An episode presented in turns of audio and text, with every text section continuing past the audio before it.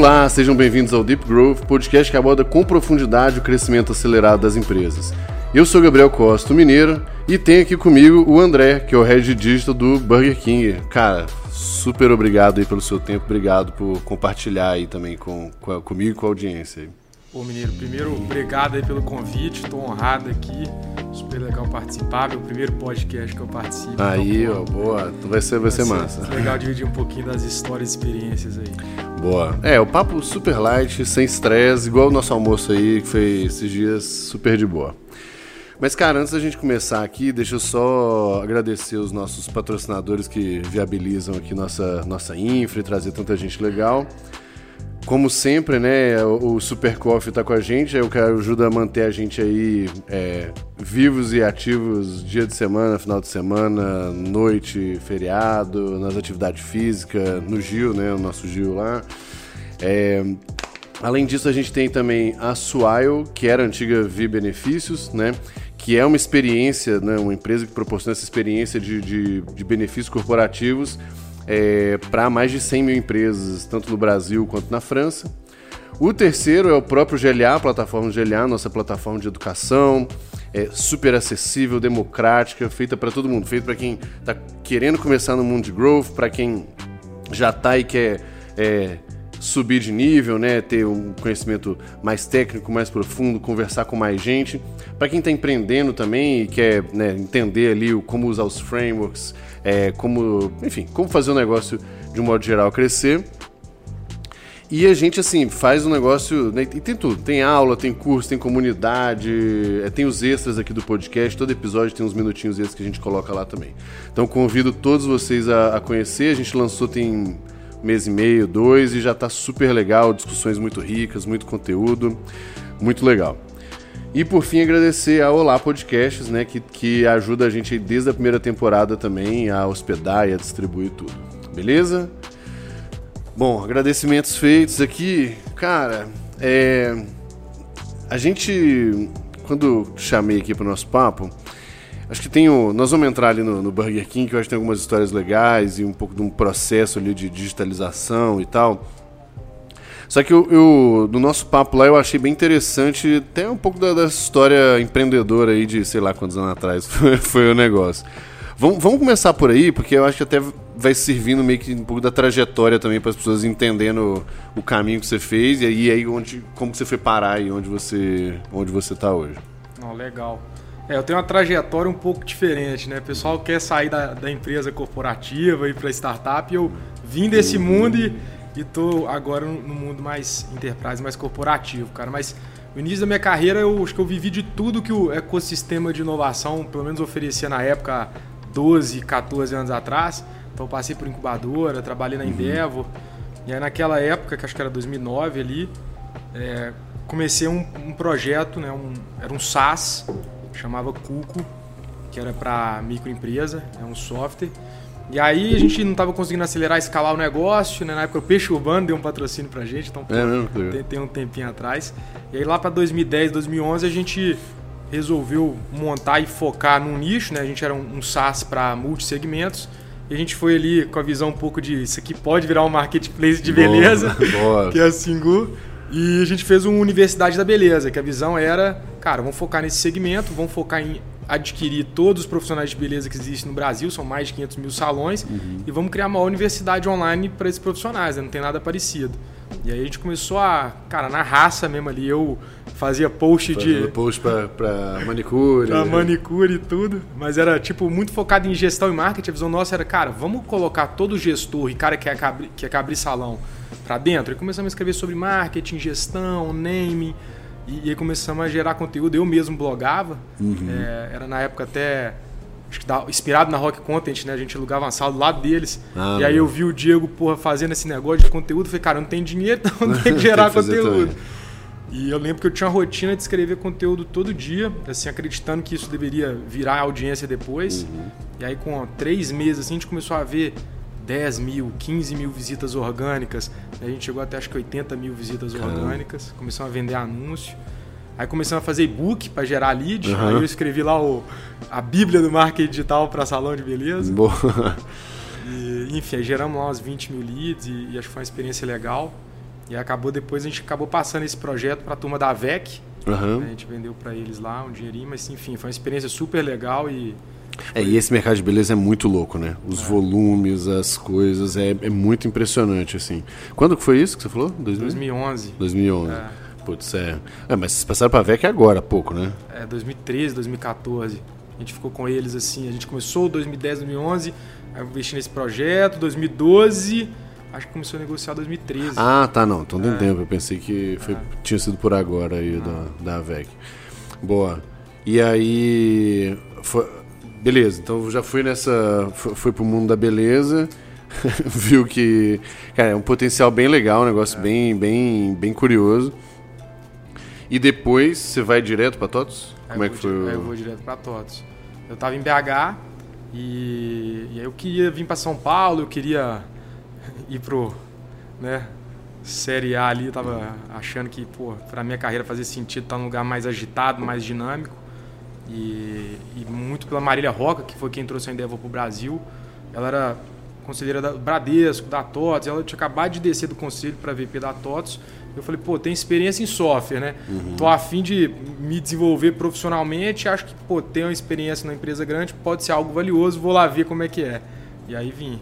Qu- Quanto tempo você ficou lá? Eu fiquei na TOTS quatro anos. E o que, que era o. o que, que era o game lá, no fim das contas, assim? Cara, eu tava numa unidade de negócio da TOTS, que era a nova TOTS, que era a TOTS tinha um modelo de negócio que era sempre vender licença e ela tava migrando para assinatura, SaaS, né? o SaaS. E que é um modelo assim bizarro nu- numa empresa do tamanho da TOTS, porque você tem assim, quanto que a TOTS ganha de serviço, quanto que Sim. como é que é a estruturação de bônus, por exemplo, para a força de vendas são mil vendedores, então está intrínseco do modelo de negócio. Uhum. Os concorrentes são SAP, Oracle, também tem tinha um price também muito de, né, não era de SaaS, não era de aluguel, então isso não era normal do mercado. Então mudava muito a estrutura. A gente foi para uma unidade de negócio que era que a Marília foi tocar, que era a parte de cloud, de plataformas, de analytics e tudo mais. Então nessa parte eu cuidava da plataforma é, de um dos produtos lá, que era na época minha dos olhos dourados, e eu fazia product marketing. Como é que, qual que era o produto? Era o Fluig. Ah, É, é, o Fluid Data. É, é. Eu já, já e ouvi. Good Data. E aí, eu ficava muito fazendo product marketing dessa operação, aí depois eu acabei assumindo, lançando um projeto lá de product manager, e aí fui depois virei gerente de novos negócios, acumulando essas funções, que o objetivo era trazer, como se fosse a App Exchange, né? Uhum. Tipo da Salesforce. Você pluga um monte de De ecossistema de mesmo, né? ecossistema e novas linhas de receita para você vender na base.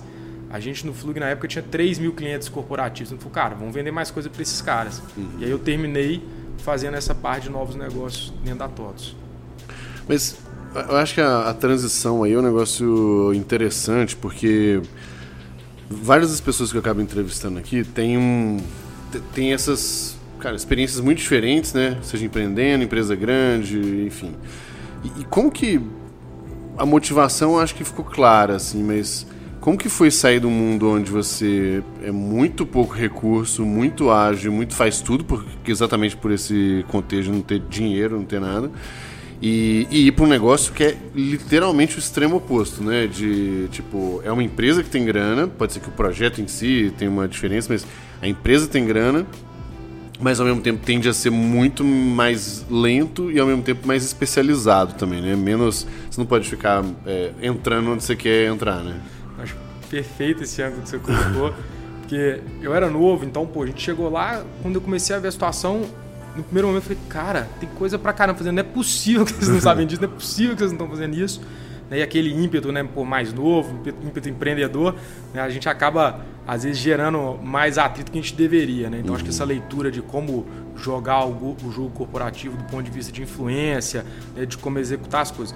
Mas, por outro lado, né, e depois que eu entendi que, cara, na verdade, era uma oportunidade gigante de usar tudo que eu aprendi lá, que eu achei que era todo mundo operava do jeito, pô, olhava SaaS, todo mundo gerava lead, todo mundo Aham. fazia webinar, todo mundo tinha landing page, né? E, e ninguém fazia, cara. Então, depois que a gente entendeu isso que eu entendi na verdade, foi super legal. A gente pô, fez várias coisas legais lá. Tava até te contando que quando eu cheguei lá, o pessoal fazia demonstração de produto online sem pedir cadastro.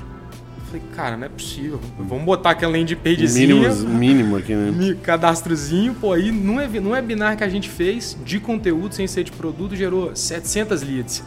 Que era, o, que era o que o marketing tinha gerado no ano anterior pra gente em um, em um dia. Caramba. E eu aprendi no que, pô, é um cara super legal que é o VP de vendas lá. Eu falei, cara, tem um moleque aqui que tá gerando mais lead em um dia do que no ano, né? E, tipo, fazendo o básico, né?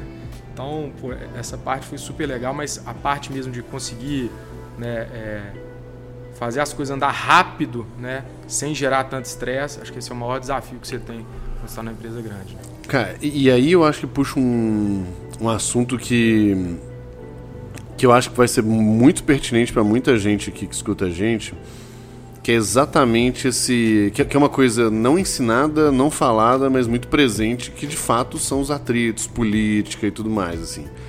É, e eu imagino que muitos dos aprendizados aí da TOTOS te ajudaram, ou te ajudam até hoje no, no Burger King, né? É, mas o que, que, que, você entende aí, André, que foram, um, erros que você cometeu lá atrás, e, e provavelmente eles têm muito a ver com, com essa explosão do, do, do jovem é, ambicioso e tudo mais. Exato. Então, principais erros, mas também, assim, principais aprendizados, tipo, cara, teve coisas que você pode ter acertado de primeira, que não errou, mas é um aprendizado muito interessante para quem. Porque, porque o jogo político ele não existe só em empresas multi, multi muito grandes, né? É. Tipo, começou a ter uma estrutura, pessoas, é, já, já vai começar a dar ruim, é. Então, assim, tanto erros ali, besteiras que você fez, quanto outros aprendizados aí. Cara, a gente. Pô, cheguei lá com um espírito muito hacker, né? Eu lembro que a, a gente, na época, lá na unidade de negócio, a gente tentou convencer o marketing de que ele fazer o um negócio, o pessoal não vai fazer, ficou segurando. A gente foi e começou a contratar RD Station escondido. Mas enfim. Cara, acho que assim, o primeiro foi. É, como eu cheguei, eu tinha uma liderança também na época nessa unidade de negócio bem, vamos chamar assim, para frente, comprava o risco, uhum. né? É, a gente foi fazendo as coisas é, porque estava muito claro que precisava ser feito. Mas eu acho que eu deveria ter investido mais tempo junto com a minha liderança em fazer um diagnóstico com as outras áreas envolvidas. Pô, por que, que a gente faz assim? Por que, que a gente não faz assado? Sabe? A gente já foi meio que fazendo assim, né? Porque estava muito claro, muito óbvio a oportunidade. Eu acho que ter investido tempo de qualidade nas pessoas que já estavam lá para trazê-las para o jogo, acho que isso foi é, é, um negócio que depois eu fiz é, no Burger King, mas lá atrás eu não fiz né? acho muito o ímpeto da ação. E uma coisa também que eu acho que é essencial, que eu vejo que na TOTS também, na época a gente fez pouco, era é, fazer checkpoints de visões estratégicas com essas mesmas áreas. Isso não mudaria nada do que a gente fez de execução, como a gente fez, mas eu acho assim, envolver principalmente as lideranças das outras áreas, ainda mais na empresa muito grande, dividindo um pouco qual é a nossa visão, para onde que a gente quer ir, começar a dividir mais ali a execução, acho que foi um negócio que na época eu falei, cara, vou perder tempo, prefiro gastar meu tempo trabalhando. E, trabalhando, exato. E, e, essa parte, acho que dedicar um pouquinho de esforço para isso, eu acho que você começa a ter buy que na hora que o negócio começa a ficar grande, acelerar, você consegue trabalhar melhor depois. É, é, porque tem um aspecto aí que eu acho que as pessoas, elas. Eu acho que até estarem nessa, nessa posição, nesse momento, elas não percebem, mas. É, tem um lado de um, de um ego ali das pessoas também e que meio, de fato, às vezes custa muito pouco você só combinar o jogo e alinhar, muito mais a pessoa sentir que ela faz parte, ou no mínimo ela sabe o que está acontecendo, meio que talvez não afeta em nada ela, mas ela sentir que ela faz parte, ou no mínimo tá ali, já ajuda muito a diminuir o, o, chilique depois, né? Eu acho que essa é uma delas. E a segunda tem um pouco de. de eu falo, falei ontem numa, num dos papos que tem uma coisa que é muito. Ela faz as pessoas se mexerem muito, que é a inveja. Seja se mexer pro bem ou pro mal, assim, né? Então, pô, você vê alguém que tá entregando bem, eventualmente ganhando um bônus X, eventualmente ganhando um prestígio Y, sendo promovido, tanto faz o, o, o que, acontece, mas, né, como consequência ali, mas está indo bem é, gera um pouco esse incômodo também. E se, se o negócio está alinhado, ou eventualmente você dá uma coparticipação para a pessoa, mesmo que muito mais moral do que qualquer outra coisa, você começa a pelo menos não ter gente remando contra. Talvez você não vai ter alguém ultra apoiando ali, mas você para de ter gente remando contra. Faz sentido isso? Faz total. E no momento que o negócio começa a ficar grande, essas pessoas vão precisar entrar e te ajudar para fazer o negócio ficar muito grande. Você precisa grande. delas, é. Você vai lá na frente para o negócio ficar grande, seja o que for, você vai precisar. Um negócio que eu acho só que eu acho que é interessante comentar que, pelo menos eu acho que eu sempre tive e eu vejo outras pessoas que tiveram que é sempre legal é um, você tá alinhado com seu chefe. Uhum. Cara, você tá na linha direta, cara, você tá comprado ali, né? Acho que isso é importante. E você focar na métrica que importa. Porque eu vejo muita gente querendo fazer coisas coisas que não são tão importantes para o Uhum. negócio, então você vai gerar atrito para um negócio super pequeno. Que não serve pra nada ainda. E Pior onde que ainda. você abre mão, onde não. Que esse, esse quais as batalhas Você que você comprar, quer, né? que você acha que vale a pena você, cara, beleza, isso aqui eu compro, né? E o que que você acha que pô, não, não vale, né? Então depende muito de contexto, mas é meio óbvio também isso, né? Mas acho que não foge Mas, por muito. exemplo, o que foi de repente uma decisão difícil ali, ou uma batalha que você teve que, às vezes, ceder um pouquinho pra, pra eventualmente ter uma, um ganho maior na frente, sabe? Cara, eu acho que teve um evento, isso na TOTOS, né? Teve Uhum. um evento que a gente fez que foi um evento muito legal.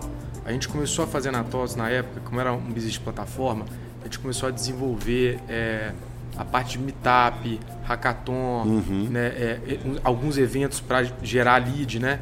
Mais diferentes, então, por exemplo, com conteúdo. A Uhum. gente chamou o Gartner, aí chamou um palestrante, a gente botava música, Uhum. a gente começou a colocar cerveja que não tinha nos eventos. Era um negócio diferente, né? E isso veio muito da nossa cabeça, né? Da, da unidade de negócio, a gente tá, era um pouquinho mais tomador de risco, né? Do que a área na época do marketing corporativo, ao meu ver.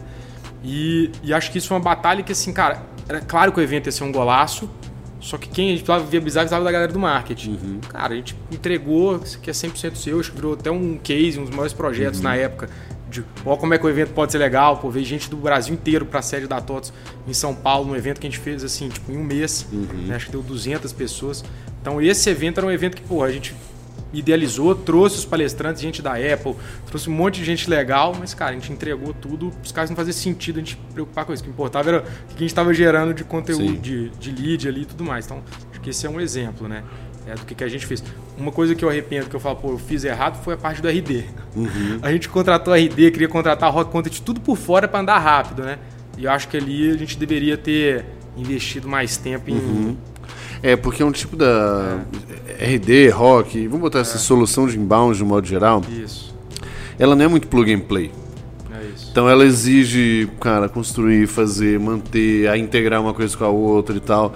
Talvez, né, coisas às vezes fossem mais pontuais, meio que início, meio fim, muito rápido. Isso. Cabe mais nesse. Eu falo que são os projetos backstage. Você faz, ninguém sabe nada. Se der certo, você ah, levanta a mão, senão ninguém sabe nada.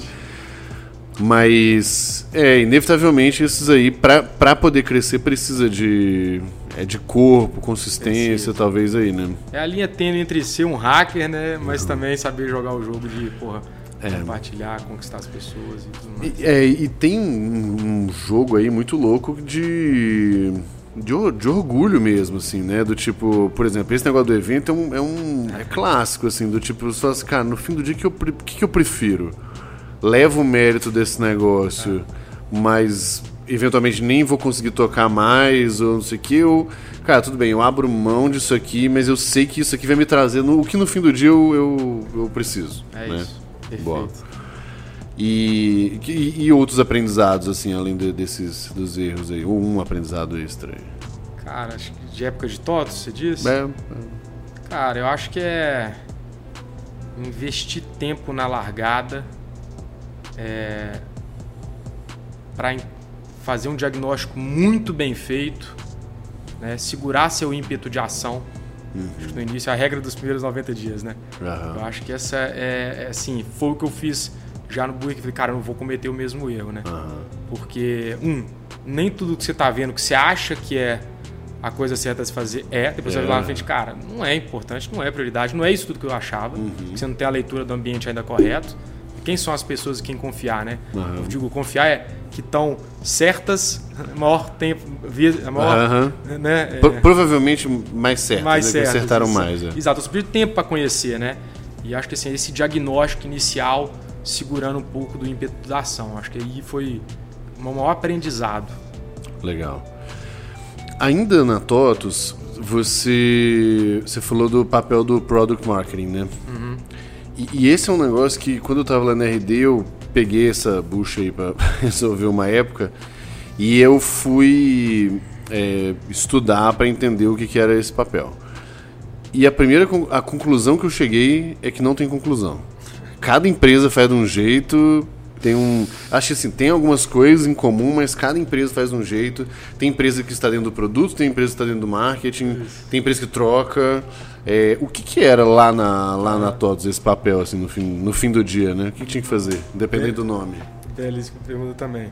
Concordo 100%. Hoje em dia, na época que eu estava atuando com isso, eu falava, cara, não dava nem saber essa etiqueta, né? Que essa era 2013, uhum. 2014. Cara, o que, que é isso, né? É, depois que fui entender. Mas o que, que era Product Marketing para a gente lá? Primeiro que a gente era um produto um pouco complexo de venda, né? Uhum. Não era um produto trivial, um produto que tinha um grau de consciência alto sobre o que, que ele era. A gente uhum. precisava explicar e educar as pessoas. Então, para a gente, o que, que era? Imagina que a TOTOS tem 300 SKUs uhum. para mil vendedores, né? E para cá, o que, que ele vai vender? O que ele sabe vender uhum. ou o que, que vende rápido, né? Uhum. Então, a gente tinha primeiro uma parte que era de educação dessa força de vendas. Então, pô, a gente fazer um enxoval de marketing e vendas para a força de vendas, para eles conseguirem entender pô, quais, é o tipo, quais são os tipos de empresa, quais são os casos de uso que geram tração e interesse, quais são os discurso, motivadores, concorrentes. concorrentes. E aí, nesse lance, a gente tem a parte que a gente está conversando no almoço, que era, cara, a gente começou a fazer case num nível. Cara, a gente fazia. A gente chegou a fazer 50 cases, sei lá, algo assim, em seis meses. Chamava a galera para almoçar na TOTOS, já pegava já o cara... Um, vamos lá. Você gravar um vídeo, era vídeo, porque ajudava muito, cara. Assim, às vezes, pô, não era o melhor case, mas era 30 segundos com a marca do cara. E aí o outro cara, pô, Sim. é do meu concorrente, pô, ele tá usando. Então isso ajudou muito. Então a parte de Product Marketing era muito focada em Sales Enablement. É, eu, é exatamente o que eu anotei aqui. Que, que, a primeira, que é isso, o Sales Enablement é da arma para vendas vender. Isso, né? Isso. Grossíssimo modo é, é isso. isso. A gente fez um enxoval de marketing online que os caras conseguiam pegar os cases, filtrar. Então a gente Sim. começou assim facilitar a vida dos caras. E dentro desse product marketing a gente pegou um pezinho que era um pouco de vendas. Isso acho que é legal comentar. Que era a gente começou a dar prêmio. Uhum. Tipo, brincava que era tipo a TV do Faustão. A gente queria que o cara levasse a TV para casa, a geladeira. a gente começou a dar iPhone, iPad para quem dava aceleração de venda. Uhum. Então combinamos com um cara de vendas, aí como product marketing a gente ia lá, Falava, galera, acessa aqui, tá aqui o case, tá aqui as vendas. E quem vender, a gente mostrar que estamos uhum. te ajudando e ainda dava um benefício de dar, de dar algum prêmio. O negócio tá ligado a vendas, mas funcionou muito como product marketing no contexto de ter que concorrer né, com é. o mindshare do vendedor com outros produtos, né? Sim, no contexto de, de educação, porque o cara só ia vender se ele, se ele educasse e tal. Exato. Mas esse, acho que é interessante isso, que assim, a relação com o time de vendas, de um modo geral, sempre é muito difícil. Né? É, por muitos motivos, na verdade. Um deles é essa quantidade de vendedor, começa por aí. Mas qualquer empresa que já tem três vendedores já, já começa a ter dor de cabeça já. É, mas, cara, é indiscutível a importância da área, das pessoas e tal. Né? Quando você, de fato, e, e eu percebi isso muito na RD, quando você deixa de ser a área que simplesmente está empurrando coisa para eles ou cobrando coisa deles e vira uma área que, assim, cara, deixa eu te ajudar a ganhar mais dinheiro. Porque essa é boa da verdade, né? É no, no, na cabeça do cara, assim, tem gente que me atrapalha a ganhar dinheiro, tem gente que me ajuda a ganhar dinheiro. É. E esses caras estão me ajudando a ganhar dinheiro. Pelo menos eles estão tentando, né? E, e, esse negócio do, da tele, televisão é isso. E é o negócio da inveja também. Quando você vê um cara que senta do seu lado ganhando a TV, a moto, o iPad, sei lá, o que é, mexe demais com, as, com a cabeça das pessoas, né? E a gente dava palco, tirava foto dos caras com champanhe no palco, fazia. E era isso. O cara. Você contou um negócio que. É, de fazer a força de vendas é, jogar com a gente. Olha o que a gente fez na TOTS que eu acho super legal. Que a gente realmente se posicionou assim, que era, cara, você precisa fazer demo, você não sabe? Liga aqui que a gente faz demo. A gente Sim. começou a mudar a relação com os caras. E aí você pensa, a gente tinha uma fortaleza, no caso da TOTS, era você ter a penetração, a capilaridade de vendedor que já tinha os relacionamentos com os clientes locais. Uhum. A gente fazia um webinar, por exemplo, tipo, vamos fazer um webinar para a área de gente de gestão para falar de digital workplace. Cara, a gente, óbvio, pegava, botava um pouquinho de ads, aí fazia e-mail marketing uhum. e cadastrava. Só que os melhores clientes, quem trazia e convidava eles, eram os vendedores. Então a gente montou um mailing de vendedor, falou, galera, que se você tem alguém de área de gente para vender, chame ele para esse webinar. E começou grande, acho que 50% dos cadastros do webinar começou a força de vendas trazer. Uhum. Falou, cara, E o que ele pensou? Esses caras estão vendendo para mim. Exato. que quem vai tirar o pedido sou eu, né, no fim do dia. Mas o que os caras estão fazendo. É, e, e vira um, um, game bem interessante também de, de ser aquela venda, cara, consultiva, com educação, pre, é, querendo muito ajudar a empresa. Então, pro, pro vendedor é bom também falar assim, cara, a gente, olha só, eu me importo tanto com você que vou te convidar aqui para um negócio que nós estamos fazendo interno. É é, e que vai te ajudar com isso. Meio que assim, não vou. Não tô querendo te vender nada, entre aspas, mas lógico, a, a premissa toda do negócio é essa. Mas que tem um viés de educação junto, né? É isso. É isso. Muito bom. E o que que. Ainda em Product Marketing, beleza.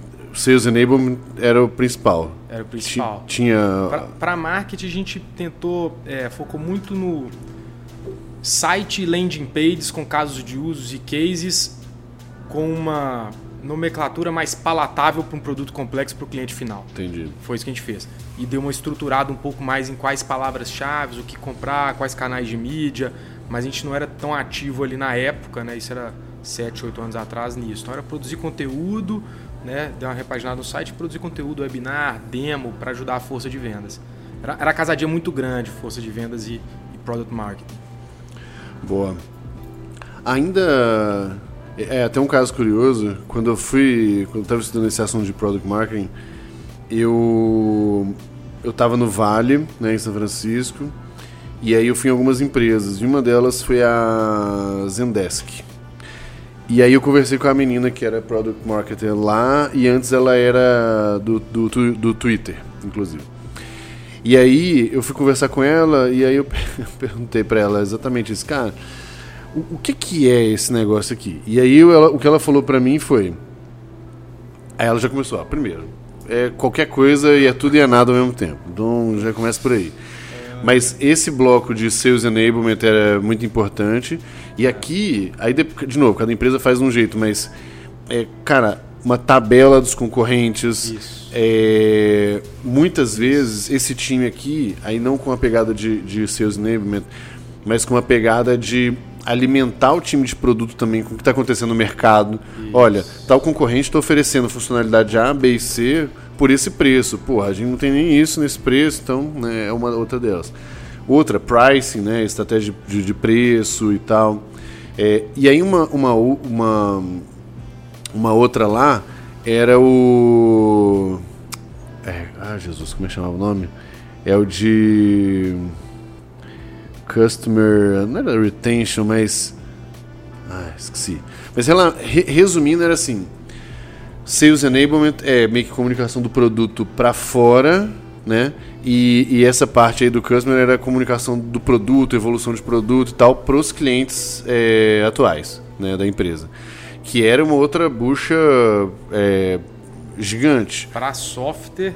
Então, e aí vem a minha pergunta, que é Aqui a gente tem essa, essa lógica de. Ainda mais a TOTS tem muito produto, muito cross-sell, uhum. muitas essas coisas, deve ser realmente chatinho, mas. É.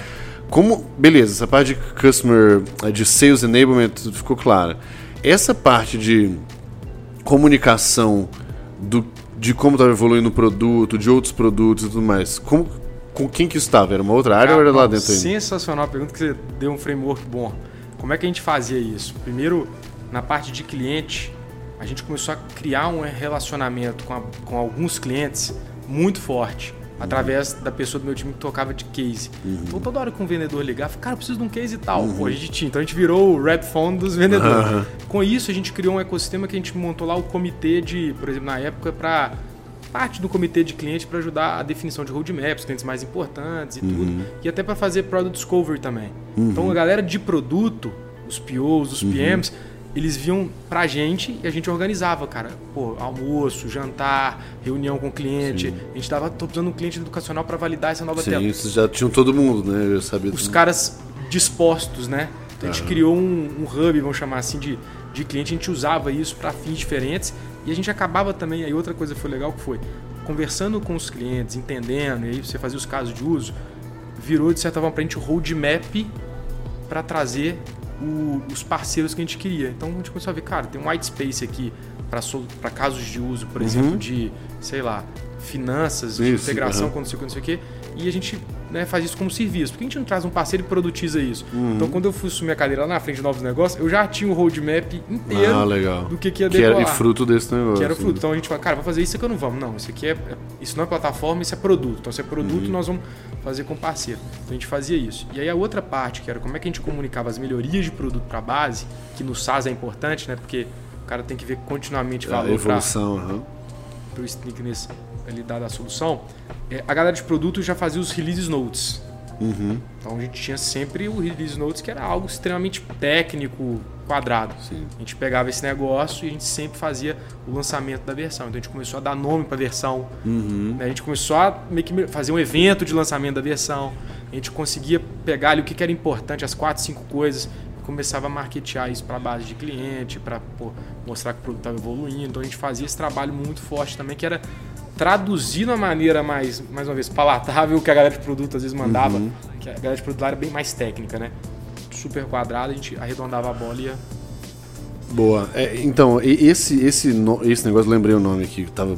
Nossa, velho, tava doente tentando lembrar. Né? É, o pessoal chama de Customer Marketing, na verdade. É, e esse bloco é muito importante porque muitas vezes você vai prevenir churn, né? Exato. A empresa cancelar, porque ela vê que está evoluindo, ela vê que sai um negócio. Por exemplo, uma reclamar. Provavelmente assistiu muito isso também lá. É, que era, por exemplo, você ia fazer pesquisa com, com uma empresa, uhum. com um uhum. cliente, e medir grau de satisfação. Uhum. E aí, vamos supor que estava médio, baixo, não faz. E aí você vê o que, que ela queria. E muitas vezes o que ela queria já existia. E ela nem sabia que existia, é sabe? Então você fala assim, cara, o mais difícil eu fiz, que foi a porra do, do produto, né? E o, o, aí falando um pouco sobre customer marketing, né, lá no é, com a menina da Zendesk, uhum. ela falou assim, pô, beleza, então tem a parte de sales enablement, blá, blá, blá, já falou, e tem essa de customer marketing, de relacionamento com os clientes da base e de educação dos funcionários também, porque não adianta nada o Tipo assim, a gente lançou uma funcionalidade nova, uhum, daí é, o cliente foi lá, perguntou alguma coisa no suporte, o suporte não sabe responder. Ou perguntou pro gerente de conta, o gerente de conta não sabe responder. Aí a, a Zendesk, aí eu perguntei como que a Zendesk fazia isso. E ela falou assim, cara, a gente faz absolutamente tudo. Tem videozinho, tem e-mail, tem não sei o que, tem live. O papai falou assim, mas a coisa que mais funciona é a gente espalhar papel pelo escritório inteiro. Todos os escritórios. Aí ela, ela falou assim: dá uma olhada ali. Aí ela mostrou uma parede. Todo grande release que eles faziam, eles faziam tipo um. um igual você falou de dar nome pra versão ou alguma coisa assim. Eles faziam tipo um tema, como se fosse, E aí eles faziam um, tipo um cartaz Aham. de um filme. Cara, era, era uma produção gráfica animal mesmo, assim. E tinha uma parede que tinha todos os releases, assim. Tinha uma parede só da, dos cartazes que eles lançaram. E ela falava assim: quando a gente ia lançar alguma coisa grande, não, feature pequena não fui fazer isso, mas quando ia lançar um negócio grande, a gente tampava o, o escritório de papel. Ela falou, a gente botava até Genial. no banheiro. Genial. Ela falou assim, botava lá na frente, né, no, no, no vaso, na porta, não sei o quê, porque, é, elevador, porque era assim, cara, não é que elas iam aprender tudo pelo cartaz, mas elas, assim, tinham que entender é. que aquilo, meio que então tinha o que, que era a principal coisa e tal. Então é muito louco ver, é, é, tipo, o lado de você educar o funcionário também para fazer bem esse trabalho, né, de, de customer marketing. Né? Essencial, né? cara, essencial. E, e, ela foi uma ideia genial. A gente tinha uma academy lá, a gente fazia e-mail e, e você tocou no ponto. Realmente, assim, parece que nunca é suficiente, né? E, e, faz toda a diferença ter uma pessoa de customer success conhece do produto, conhece a solução, que era isso que a gente tinha. Sim. Às vezes, como a gente tinha muito produto, o, o vendedor ia vender um bundle lá, com o negócio me cara, vou cancelar, não usa aqui. Mas você não tem esse problema, você não tem esse desafio? Tem, é. então, bicho. Você, usa, né? manda bala. Usa isso aqui, manda bala, né? Então, é, acho, que você, acho que na parte de product marketing, estruturando aqui, sales enablement e, e essa parte de de customer, de né? customer, de deixar as pessoas que relacionam com os clientes saberem o que está acontecendo, bem informadas do produto, como ele resolve, né? É, com os cases corretos também. Uhum. Foi essencial. Sabe que na RD, cara, ali é militar o, o negócio ali com várias coisas. Uma delas, eu não sei se eles ainda fazem isso, mas fizeram acho que umas duas vezes. É, tinha um lançamento grande e aí teve tipo um, cara, uma provinha. todas as pessoas tiveram que tipo, estudar o, o que, que era, né? Então, os conteúdos, do que, que ia vir, funcionalidade, Os benefícios, todos os faz funcionários. É. E, e tinha que responder. E todos os gestores eram cobrados do tipo: André, do seu time aqui, um não respondeu. E aí? Vamos lá, meu filho. É, sabe? Porque era obrigatório o nego realmente ter uma boa noção do que estava Quando você acontecendo. fica grande, a maior dificuldade é essa. A galera não, não consegue acompanhar. O desafio é como é que você faz a turma acompanhar a evolução do produto, o que, que você está resolvendo, para onde ele está indo. Pois é, é, é um game bem complexo mesmo. É, é. E falando em game complexo, acho que agora é um bom link aí. É, Vamos, vamos falar de Burger King assim um pouquinho. O que que, na verdade, vo- você me contou um pouco a história do de, de como que você chegou lá e eu achei bem interessante porque é uma coisa que eu defendo, eu defendo bem assim conteúdo de, de um modo geral, sabe? Até o que é o que nós estamos fazendo aqui domingo, né? É, então, então conta aí um pouco da tanto a, o Burger King em si, a gente vai chegar lá, mas um pouco da, dessa trajetória até lá. Cara, acho que é bem pessoal. Eu tava com 28, 29 anos é, lá na TOTS. Tava bem, tinha chegado na posição de gerente. Falei, cara, beleza, tá aí agora pra onde eu vou, né? E eu falei, cara, eu não quero ser um cara de B2B a vida inteira. Eu quero jogar em arenas novas, Aham. jogos novos, quero me desenvolver. E aí começou a falar, cara, eu vou pro varejo. né, vou pro varejo. E aí foi uma decisão consciente que eu tomei. E eu fui vendo o meu, meu histórico. Cara, eu sou um, né, um cara mais de marketing, mas também sou de produto, né? Aham. Aquele bicho meio estranho, né? E fui ver onde que eu me encaixo. Né? E comecei a fazer essa transição de carreira, estudar sobre ela, quais eram as posições que eu queria, características de empresa que eu queria. E nesse pedaço, né, nessa fase, que foi uns 4, 5 meses, onde eu pô, fiz com calma, né? Eu tive o privilégio de poder fazer essa transição com calma, pensada. Eu comecei a escrever. Né? E falei, cara, vou dar uma estudada e tal. E aí um dos cases que eu escrevi foi o case de transformação digital da Do Domino's né? nos Estados Unidos. E tá até publicado, é, acho no meu Medium e no, e no, e no site da Rock, lá eu pedi podia publicar. E aí, enfim. é, e aí quando eu publiquei isso, coincidentemente o universo conspira, né? E aí um conhecido meu falou, cara, tem uma posição ali que a sua cara vai abrir no Burger King, vai lá conversar. Eu pô, fui lá conversar, era uma entrevista, né? Com o CMO nosso, Ariel. E, e era justamente a posição para criar a área de digital, para tocar a área de digital, para fazer o case que eu tinha acabado de escrever da Domino's. Aham. E, e o case da Domino's, pra quem não conhece, assim, ele é fantástico. Se eu tivesse colocado um dólar na Domino's Pizza nos Estados Unidos há 15 anos atrás, colocado no Google, na, na Tesla, no Facebook, você teria ganhado mais dinheiro Na com pizza do que, do que com tecnologia, né? Então, pô, esse case, ao escrever esse case, pô, acho que me brilhou o olho. Conversei com o Ariel, curtiu muito meu passado de empreendedor, tocar Sim, produto, é. mas que era um pouco do que a gente precisava alguém queriam, né? do que a gente queria e acabei entrando no Burger King para começar esse processo de digitalização muito focado no cliente, né? Boa. A gente teve um, é, do- dois papos aqui hoje já sobre é, Magalu. É, du- duas pessoas em momentos é, diferentes aqui, né?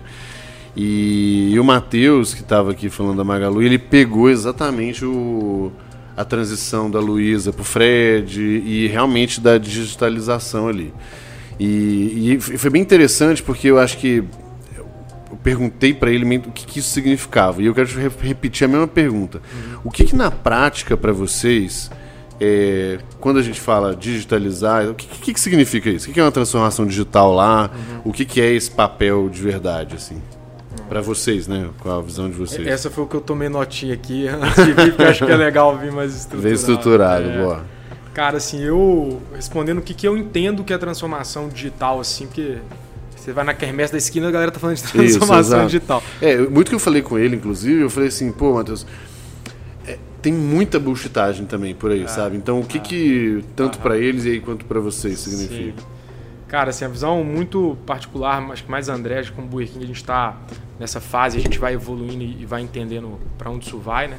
É, mas eu acho que a transformação digital ela vem na necessidade de um negócio, né, que em si o negócio ou o segmento, né, ele não nasceu, vamos dizer, nativo digital. Ele não nasceu com o modelo de negócio dele intrínseco né, é, com tecnologia, intrinsecamente como um, um, pedaço importante. Hoje em dia você pega uma empresa que não necessariamente ela é um, ela está no business de internet, mas ela já pensa em, cara, como é que eu já como nasço com tecnologia para já ser um, um pilar importante para eu escalar lá na frente, para eu ter uma estrutura de custo uhum. menor. Então a tecnologia está no front seat. Uhum. Né? Você, não, você não deixa tecnologia no second seat, né? Tipo, uhum. Tipo, cara, deixa lá, a gente bota. Onde bota TI, né? Uhum. Bota debaixo do cara do financeiro, bota. Não, cara, precisa de ter um CTO de largada, né? Então, isso já mudou a mentalidade. Então, dito isso, né? É, aí indo para a parte de varejo, que é onde eu tô, eu acho que tem alguns aspectos aqui que eu queria até passar por isso, que eu acho que é. O que é transformação digital para mim? Eu notei cinco coisas, assim. Uma, acho que é o jeito de trabalhar. Uhum. Eu acho que isso muda muito. Então, você pega empresas tradicionais versus as empresas mais modernas. Eu acho que as empresas mais modernas já valorizam já, acho que de nascença, pô, como é que a gente consegue manter um time multifuncional focado, uhum. com o máximo de autonomia possível. Perfeito. Né? Então, assim, mesmo quando você cresce hoje em dia, acho que o desafio é que a galera tá falando muito de pô, chapters e tribo, tá todo mundo que é uhum. grande tá, tá indo por esse caminho. Que nada mais é do que como é que a gente começa a estruturar a empresa para poder ter o benefício da empresa pequena, que é ser ágil. Uhum. Né? É, e no fim, é, eu acho que um ótimo ponto do jeito que você botou, porque assim, a gente não pode confundir o meio com o fim. Né? O fim que você quer é uma certa agilidade, autonomia do time, tomar de decisão mais rápida, que é exatamente quebrar os aspectos burocráticos, lentos e tal. O, o, modelo ali de tribos, chapters, squads, guilds e uhum. tudo mais ele é um jeito de, de fazer isso que, inclusive, pode não funcionar para uma empresa, pode Perfeito. funcionar para outra, né? É isso. Exato. Boa, mas beleza, mas, mas é isso, né? o jeito Eu acho que é um buscando autonomia, isso. velocidade, né? É Legal. isso, é isso. Porque hoje você vai, como é qual que é o, o, o diferencial competitivo, por exemplo, de uma startup com uma empresa grande? Ela ser ágil e ela não ter marca, ela poder fazer coisas inusitadas e uhum, ousadas, né? Uhum. Então, assim, ela poder hackear o sistema, mas a parte é agilidade. Então, esse é um ponto. O segundo, acho que é o mindset que eu acho que, pô, é, essa frase, tem uma frase do CEO da Domino's dos Estados Unidos que ele fala isso, né? É, think less like a manager e more like a investor. Uhum. Eu acho que isso é muda muito assim da, da cultura de test and learn. Uhum. Ah, não, mas você vai com o cara que é um gestor muito antigo, mas isso é muito pequenininho. Sim. Pô, beleza, pequenininho vai ser grande pra cacete. Uhum. Não é melhor a gente entrar agora, né? É, então acho que essa mentalidade de o que, que vale a pena a gente ficar discutindo duas horas na reunião Uhum. E, não, cara, lista aí, é que é brainstorm, não tem que discutir uhum. que é melhor ou pior, lista e Perfeito. testa. É, né? e, é porque, e essa, e essa, né, pegando essa frase, pô, eu gostei ah. dela, nunca tinha lido.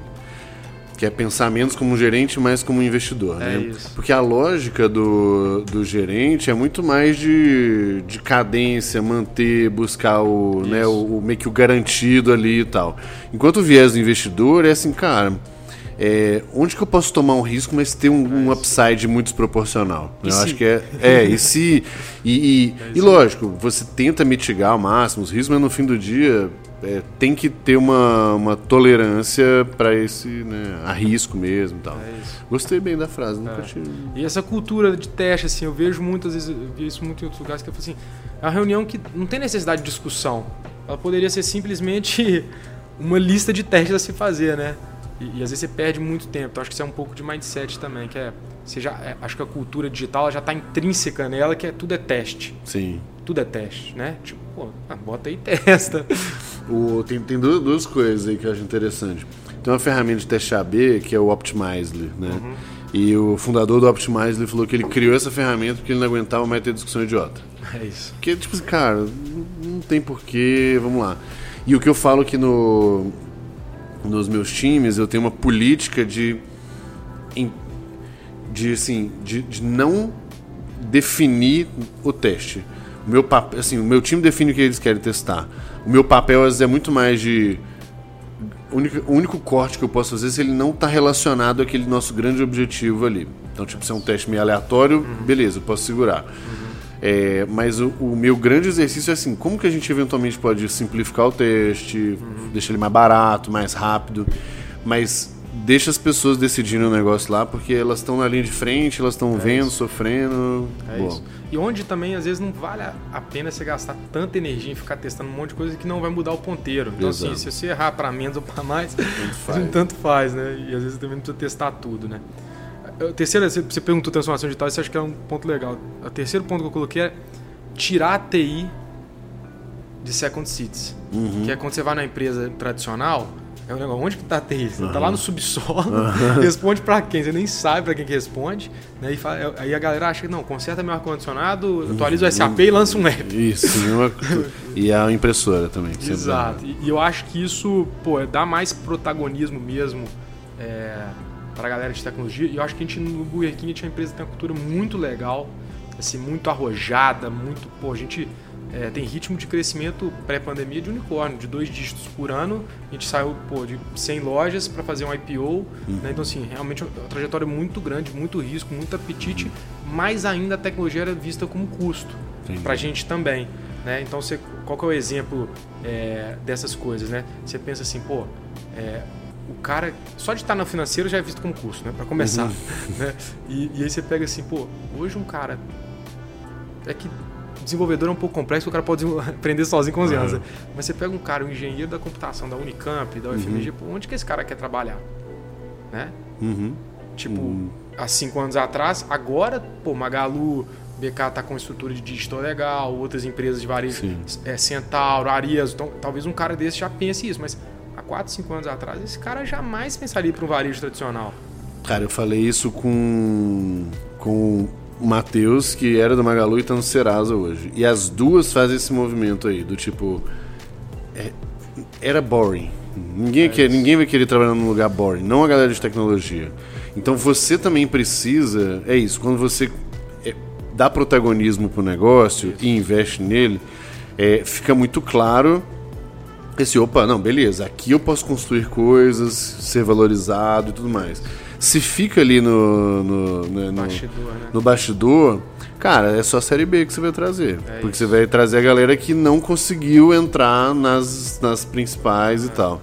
E não, para quem. Pra, ou, ou, eles têm que escolher. Ou se é uma empresa que preza por tecnologia ou não preza. Se preza, é você tem que pagar o preço do negócio. Né? Exatamente, cara. Tem um caso que é muito interessante que eu entrei que, que é assim, né?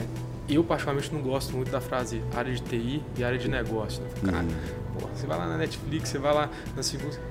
Tem essa divisão? Não, todo uhum. mundo é um negócio, todo mundo uhum. entende. O cara da tecnologia, ele sabe o que, que ele está fazendo. Teoria, tem que entender o impacto do negócio. Tem que né? entender. E aí tem um caso que a gente fez uma campanha muito legal, campanha acho que deu canes pra galera, que era você pegava o app do BK, você entrava, aí você pegava, abria a câmera pelo app, Aí você colocava em qualquer mobiliário, nosso maior concorrente, uhum. com fachada de loja, site, cupom, o negócio pegava fogo 3D, assim, e virava um cupom de desconto pra você colocar no carrinho e comprar pelo e-commerce do BK. Ah, que massa. Não, bizarro. E eu cheguei e essa campanha já tava aqui no ar, eu peguei o carro andando.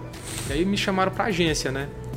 Tipo, cara, cheguei na agência, tipo, não é meu mundo, né? Agência, uhum. entrei, pô, os morangão grandão, 30 pessoas na sala assim, né, pra discutir, pô, o lançamento da, da campanha. E os caras, pô, nós vamos já chegar gritando, vamos fazer isso aqui, vamos fazer aquilo ali. E eu falei, caraca, cara, negócio 3D para iOS, para Android, super uhum. complexo, cheio de integração, uns uhum. quatro componentes de software diferentes. Aí eu falei, cadê a galera de tecnologia do meu time? Não tinha ninguém. Aí eu voltei pra, pra sede no dia seguinte, cheguei pra galera que era, eu tinha acabado de entrar, uhum. que era do meu time, os fornecedores. Falei, cara, e aí? Vocês estão sabendo da campanha? Não, mas vocês já foram na agência? Não, nunca fomos. E a ideia tá, tava com a gente há cinco meses, ou seja, uma campanha totalmente de tecnologia, os caras nunca tinham ido na agência. Sim, Olha a distância né? colossal. Porque. E aí não é, não é questão que talvez a galera antiga, que é o mindset antigo, uhum. não, tecnologia depois eu chamo, né? Assim, uhum. Deixa a gente resolve resolver depois. aqui, negócio, resolve, eu chamo. Então, para mim, isso é muito clássico, é protagonismo da galera de tecnologia, que é, pô, então, o que, que significa ser protagonista? Então, você vai responder por venda, você vai responder essa métrica, né, como área de produto, né? Então, você entra no game para valer e, e, e, menos reativo, né? Então, acho que isso para mim é uma mudança é, é fundamental. E aí, os dois últimos pilares que é rápido, que eu acho que é a transformação digital, é você começar a conseguir ser uma empresa de verdade customer centric, de verdade.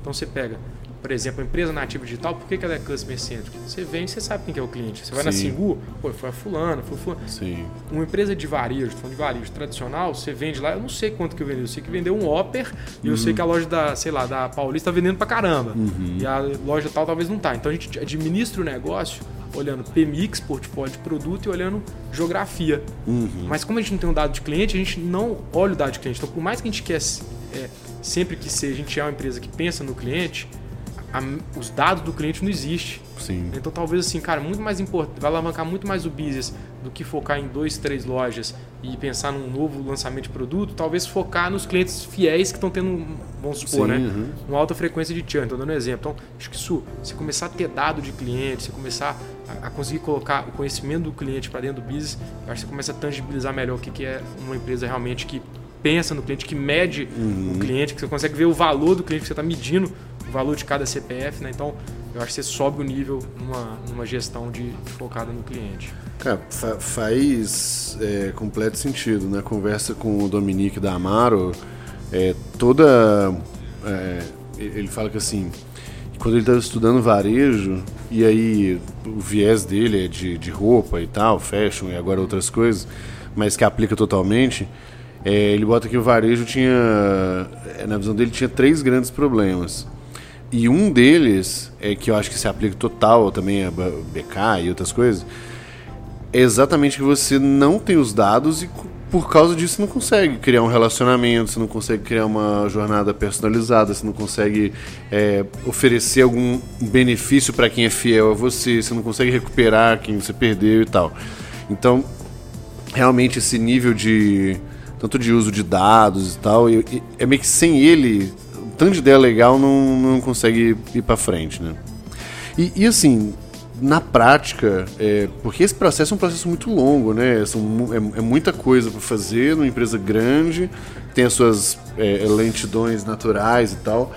Mas o que, que você entende que já foi meio que transformado? Talvez não que seja no seu ápice, porque dificilmente alguma coisa está no, no máximo, né? Mas o que, que você entende que já deu para evoluir muito desde que você entrou até agora? assim? Cara, acho que mais uma vez, né? Já tinha uma turma lá antes, de- do ponto de vista de liderança, de visão, a liderança do BK ficou super, super forte. E eu cheguei no momento que foi muito legal, que foi tocar, criar a área de digital, né? Que é vendas e produtos digitais, debaixo de marketing. Acho que só isso foi um movimento que me, me animou, né? Falei, cara, ótimo, tô na, Aham. na parte de receita, não tô em custo. né? Então isso foi, foi muito legal. E só para dar um contexto, a gente começou a fazer isso no início de janeiro de 2019, foi quando eu cheguei lá, a gente fazia isso dentro do marketing, né? e a gente fala que a gente começou a fazer a digitalização de tudo que era relacionado com o cliente. Tá. E a fase que a gente está agora mais recente, com a vinda até do Fernando, veio da McKinsey, né, para cá, é a gente levar o que a gente tem feito aqui no marketing agora, a gente fala de company wide. Então, cara, nós vamos fazer mudar mesmo, tudo tem que mudar, se tiver que mudar a estrutura da empresa, a gente vai mudar, se tiver que, enfim, a gente agora vai nível companhia, né, e, e acho que isso é um pouco de acelerar isso, né? E aí dentro do marketing, né, olhando o, o escopo de consumer face, né, que acho que não, não alcança todo o conceito de transformação digital, né? Mas ele dentro do, do- do marketing, é, acho que assim, o principal para tangibilizar que a gente fez foi é, para a gente conseguir fazer a transformação digital desse ângulo, né, olhando para o cliente, na minha visão você tem dois eixos para fazer isso na empresa tradicional. O primeiro eixo é crescer vendas digitais, que é óbvio, né? E o segundo é você conseguir ter é, cliente identificado, que é, cara, cliente que eu tenho o CPF, que eu consigo falar com ele, que eu sei que ele consome. Perfeito. né? E a gente saiu de 3% de vendas digitais e 0% de venda identificada. Né? A gente hoje pode falar, porque é, né, já foi publicado o último resultado, por 35% de vendas digitais, né? que já são transacionadas em ambientes Aham, digitais, e já são quase 25% da venda identificada. O, o- aqueles totens, por exemplo, contam como digital. A gente conta porque para a gente a venda digital é uma venda que você não tem um operador. Perfeito. um dos É, eu benefícios imaginei que vocês. né? benefício nosso é destravar valor de, é, Eficiência, venda incremental, mas eficiência também na venda. Uhum, Custo de servir. Uhum. É exatamente isso. Perfeito. Exato. Então, na, na prática, é, você falou que quantos por cento de, de 30 aí? A gente está com 35% da venda digital. Caramba, 35% digital e 20, 20, 25 do identificável já. É. É, e, e- e assim, né? Eu acho que as pessoas precisam ter uma noção. É, eu, eu, sinceramente não sei o que que vocês podem abrir de, de número nesse sentido, assim, mas é, é 25% de muita coisa, né? É, é. Cara, imagina que a gente já teve historicamente quase 40 milhões de downloads, isso eu posso falar também porque a gente colocou no, Uhum. no RI, E são, pô, de mal, são quase 5 milhões de mal Uhum. de monthly active users. Então, assim, é um volume colossal de, De, gente. mas Brasil só. Brasil. Então a gente tá falando de, de 5 milhões de usuários ativos no mês. É, né? é isso. Ah, Inclusive, essa, todas essas transformações tudo mais, é um negócio BK Brasil ou Uhum. tem interferência ou, ou volta coisa para global também? Como que, um como que é a relação entre né, assim, o macro e o micro aqui? É, é, então acho que vale a pena falar. A gente é um master franqueado da operação global, Uhum. né? Hoje a gente opera Burger King, Popeyes, que tem umas 50 restaurantes, e agora recentemente a Domino's, Dominus também, né? com 300. E aí essa operação nossa tem o IPO no Brasil e né, então a gente tem uma relação de franchisee com a galera da RBI, que é do grupo 3G, mas eles também são sócios da nossa operação, então assim, a gente tem bastante, vamos dizer, autonomia para tocar, Sim. mas dentro das policies de um franqueador. Mas resumindo, é um movimento global, sim, acho que, cara, vamos digitalizar, esse é um Aham. movimento que né, é, no regret move, né? A gente vai aí mesmo por esse caminho, estamos indo. É, o que a gente tem com eles é muito troca de informação, troca de boas práticas. Então, pô, o que, que os caras lá da, é, da Espanha estão fazendo que o seu share, né, a venda de um totem deles por loja está explodindo? aham. Pô, que campanha de CRM está destravando muito valor nos Estados Unidos? E a gente também. O que, que a gente faz aqui é, que está dando muito certo? Como é, operação local, o Brasil talvez seja, junto com os Estados Unidos, é, a operação mais avançada é, em termos Sim. de tecnologia, digitalização. Então, assim, a gente troca muita figurinha, a gente passa muita coisa que a gente É faz. muito também. mais de colaboração do que de Muito mais, muito mais. qualquer commitment, assim, né? Exato. Vamos dizer. Legal. É isso, bem legal. Cara, pra gente. É, pra gente ir aqui pro final, tem duas perguntas. Uma que a gente faz pra todo mundo, mas tem uma última que é assim: o que que. Vou botar assim, se puder dar uma dica pra quem é de uma empresa um pouco mais tradicional que quer fazer esse move. Você já colocou alguns dos, dos acho que cinco, né? Cinco É. grandes passos aí, mas o que, que é meio que a, a principal dica? Se começar por algum lugar, por onde que essa empresa tem que. deve começar? Cara, acho que a primeira coisa é ter um buy-in da liderança muito forte, Uhum. Principalmente marketing, vendas e ou operações, né? assim, descendo um pouco do nível do CEO, então assim, você tem que ter o buy-in desses caras. Começar sem ter o buy-in eu acho que é, é um pouco frustrante. E tem um negócio que é no fim do dia o resultado que importa, né? no ponto de vista assim, óbvio, como você vai fazer, como você vai tocar, mas assim, nesse início eu acho que é escolher coisas que mudam o ponteiro da empresa. Pô, traz venda incremental, né? É, diminui custo que é relevante na empresa É e, pra- a- e atacar esse negócio, mesmo que você não esteja trabalhando ágil, mesmo que seja. to- exato. Cara, assim, entrega o primeiro resultado com tecnologia, com digitalização e acho que dali você vai. É porque, é porque aí você começa a ter menos discussão filosófica, né? É Exato. muito mais assim, cara. Independente de qualquer coisa, o mundo tá andando desse jeito, a gente tem um primeiro resultado É aqui.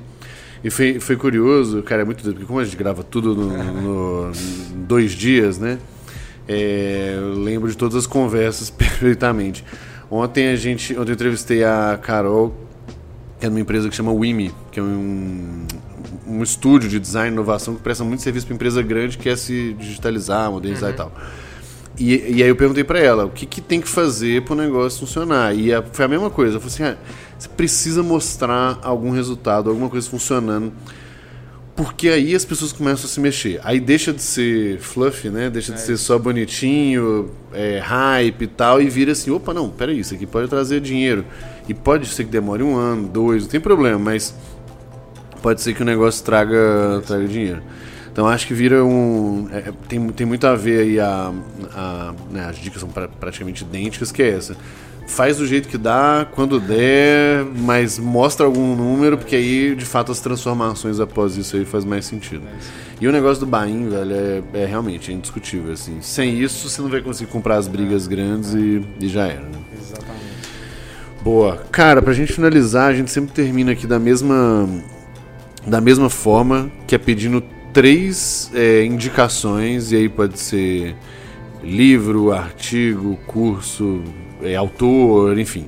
Mas é, três, três grandes é, in- indicações aí para quem escuta a gente. E aí eu acho que pode ser tanto do viés empreendedor lá, por exemplo, que, que a gente falou no início, quanto desse aspecto mais um negócio mais big corp, mais transformacional, mais digital, enfim. O que você quiser, ou pessoalmente falando que te, que te agregou, é super bem-vindo. Tá bom, boa. Cara, tem um que acho que é, eu sou muito do é, fazer o simples, né? Assim, uhum. menos do método, o método é legal, mas e aí tem dois livros que acho que vai casar com públicos diferentes, vai ser legal. Um é um clássico, que acho que tem que estar mais na veia empreendedora, que é o The Hard Things About Hard Things. Do né? Ben Horowitz, Ben né? Horowitz, que eu acho que foi um puta livro. E aí que para quem está no ambiente mais tradicional, tem um livro que ele é super legal e acho que é um livro que vale a pena dar como pílula para instigar outras pessoas Boa. na transformação digital, que é o Projeto Fênix, que fala um pouco de DevOps, mas cara, assim, de uma maneira super legal, super divertida, assim, é uma narrativa gostosa e acho que sensibiliza qualquer pessoa de qualquer empresa, de qualquer área, para entender o valor do, da tecnologia, do digital e como é que pode ajudar. E, cara, acho que, pô, terceiro. Aí eu devia ter, eu devia ter avisado antes que eu me preparava. Cara, o pior é que esse, esse é tão, esse é tão natural Clássico, pra gente é, que eu não, é, não boto, é. mas eu tenho que botar mesmo, vou nem botar. E, e, eu acho que, pô. Mas é bom pegar assim também, é, desprevenido. E acho que um que é pessoal, que eu curto pra caramba, é, é tudo do Rickson Grace. Todos ah, os podcasts dele, ele lançou um livro agora. O, o Brief, Brief é. né? Cara, inclusive, não, tão, tão, tem um podcast do Rickson com o Joko. Ah. Né, o Joko. Aquele que. Como é que chama a porra do livro dele? Que, aquela frase do Discipline equals freedom é ah. dele. Do, esqueci o nome, do Joko alguma coisa. E, e, é um podcast de umas duas horas. E o prefácio do livro do Rickson é desse Joko, que é um é. Navy SEAL lá e tudo mais e tal que é, né, na verdade. Então, ele é, é, é, bem legal mesmo, cara. Eu gosto, eu gosto bem da. É que a gente curte a filosofia é. do jiu-jitsu aí, né? Então. Você já leu o, o livro dele, o Brief? Chegou tem uma semana. É, porque foi lançado é, agora, lançado, né? Eu comprei seis meses antes e chegou. Ah, boa. É. eu vi, eu vi, então, eu, eu descobri por causa do, desse podcast, que também tem pouco tempo aí. Então, muito bom. É... Tem o do Joe Riga com ele também, que é duas horas também, que é sensacional. Ah, ele eu não, eu não vi. Boa. É. Boa. Cara, muito bom. Gostei, gostei. Ah, eu, inclusive eu quero começar a fazer alguns conteúdos relacionados a jiu-jitsu aí, é, que eu acho que é, é bem, bem legal. Inclusive eu tomei um café com o Fábio Gurgel esses dias lá que eu te falei que eu ia fazer. Vou trazer ele aqui para gravar também, que é muito massa. Me chama muito pra massa. conhecer a lenda. Exato. Beleza, cara, brigadaço aí pelo seu tempo. Só lembrando aqui que a gente tem uns, uns minutinhos extras aqui, mais uma perguntinha que fica exclusivo lá na plataforma do GLA. Show? Valeu, galera. Valeu, André. Obrigado, Valeu, velho. Obrigado.